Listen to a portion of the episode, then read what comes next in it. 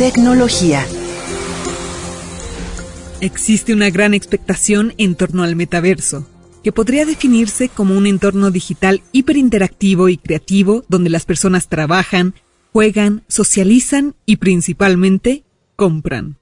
Aunque el metaverso mismo está en sus etapas iniciales, hay mucha curiosidad acerca del potencial que ofrece a las marcas, especialmente en la industria de la moda. AFP nos lo cuenta. Los diseñadores de moda tienen una nueva vitrina para sus creaciones, el metaverso. El mundo digital donde, gracias a un avatar que nos otorga un gemelo virtual, podemos actuar tal como lo haríamos en el mundo real. Accesible gracias a un casco de realidad virtual, o la pantalla de una computadora o teléfono, el metaverso es un espacio para experimentar y probar nuevos productos, lo que permite a los diseñadores ampliar los límites de su creatividad. Esto también tiene ventajas económicas. Al probar su colección en el metaverso, pueden analizar la reacción del público y adaptar la demanda en consecuencia para evitar una producción excedente en el mundo real. Esto brinda un enfoque más ecológico. Para otros diseñadores, las creaciones solo serán digitales. En plataformas especializadas, las marcas comercializan ropa virtual anexándoles un NFT, un certificado de propiedad digital considerado infalsificable y que se puede pagar con criptomonedas. Esto salva a las marcas de su peor pesadilla, falsificaciones que inundan el mercado. Con el auge del mercado de segunda mano, Revender un par de zapatos virtuales asociados con un NFT le dará al diseñador regalías por cada transacción. Algunas marcas vinculan un artículo de moda virtual con su contraparte en la realidad. La divulgación de la ciencia, la educación y la cultura tienen como objetivo proporcionar a amplios sectores de la población el desafío y la satisfacción de comprender el universo en el que vivimos, y sobre todo, la capacidad de imaginar y construir nuevos mundos posibles. Anímate a participar en la cuarta edición del certamen audiovisual iberoamericano Createi. Ven y forma parte de la historia audiovisual de Iberoamérica. Createi, el certamen audiovisual iberoamericano de divulgación cultural y científica, ya plenamente consolidado, llega su cuarta edición premiando la creatividad e innovación de las producciones audiovisuales iberoamericanas estrenadas o dadas a conocer en 2023.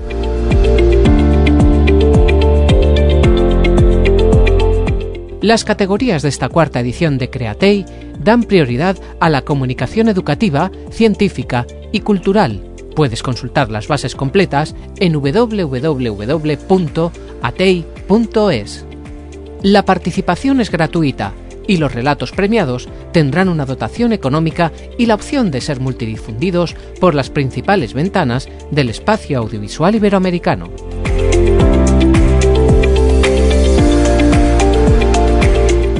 El acceso a la convocatoria se podrá realizar tanto desde corporaciones o medios audiovisuales de comunicación pública como por profesionales independientes iberoamericanos. El plazo de recepción de obras se abrió el 24 de enero de 2024 y terminará el 31 de marzo de 2024.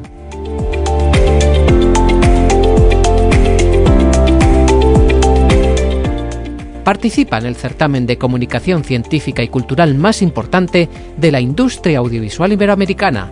Encontrarás las bases de la cuarta edición de Createi en www.atei.es.